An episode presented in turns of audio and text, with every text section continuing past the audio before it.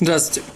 Одним из часто встречающихся вопросов в шаббат э, по поводу варки это как можно посолить и на, на, как можно посолить нашу как бы, еду, которая у нас есть, в тарелке, в кастрюле и так далее. На самом деле на эту тему мы находим уже э, э, диалог уже в Гиморе. Э, Талмуд приводит по этому поводу два варианта понимания вопроса, а именно, есть мнения, которые говорят, что соль не варится даже в первом сосуде, а, то есть э, э, Белашон Гимара, то есть на языке Талмуда это звучит так, что нужно варить, э, нужно варить соль как говядину. То есть как не просто говядину, а как мясо быка. То есть как бы не мягкое мясо тельца, теленка, а как э, мясо быка. То есть жесткое мясо, которое требует долгой варки. Так говорит Гимара, и поэтому можно сварить соль только на огне, и даже на, в первом сосуде, снятом с огня, сварить соль невозможно. По этой идее, да, по как бы, идее, высказанной в этом высказывании Гимары, мы понимаем, что сварить соль можно только на огне, и даже если вы, посолили кастрюлю, например, вы сняли суп с огня, попробовали его в шаббат, и вы видите, что он недостаточно соленый.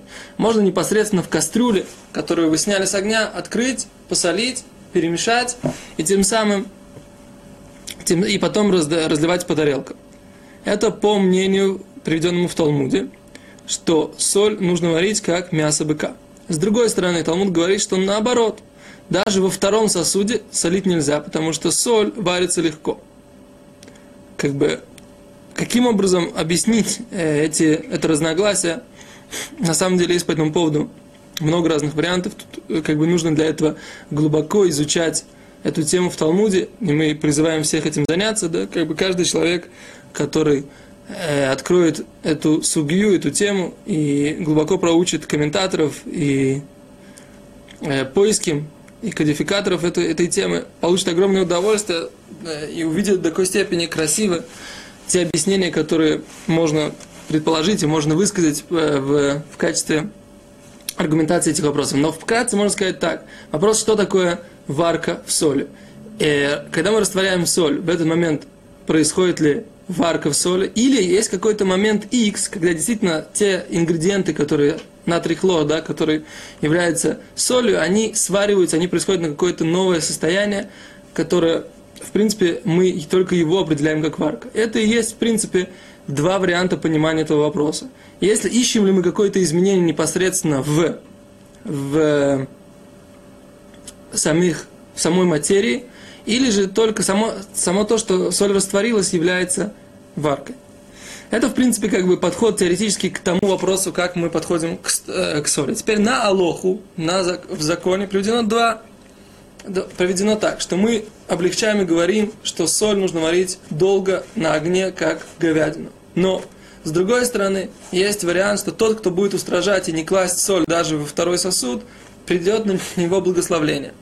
То есть, как бы можно сказать так, что, в принципе, основной закон – это, что соль нужно варить продолжительно и на огне. Но лучше соль не вареную не класть даже во второй сосуд. Еще раз, почему? Потому что мы говорим, что возможно и само ее растворение является варкой. И написано, что тот, кто будет устражать, э, будет у него благословение. Теперь так, это то, что по поводу соли не поваренная соль. Теперь та соль, которая уже сварена, а, как правило, наша столовая соль, она, в принципе, сварена. Здесь авторы книги Урхот Шаббат говорят, что соль, которая здесь находится в Израиле, она, как правило, прошла сушку в печах, и, в принципе, она считается вареной, по крайней мере, испеченной.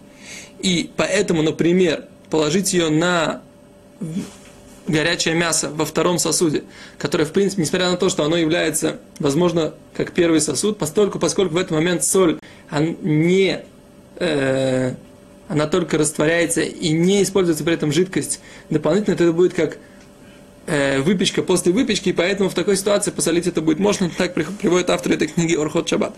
Теперь э, соль, которая, еще раз мы говорим, которая э, не вареная, а лучше ее во второй сосуд не класть. Тот, кто хочет благословления наших э, святых э, кодификаторов закона, а те, кто э, как бы хотят облегчить, имеют возможность сделать как бы как икар, то есть как основной закон, а именно положить это не на огне, в первый сосуд не на огне.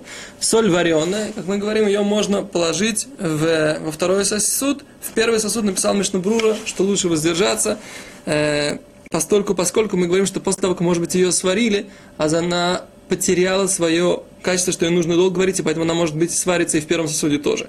И поэтому Мишнабрура сказал, что лучше солить только вареную соль только во втором сосуде.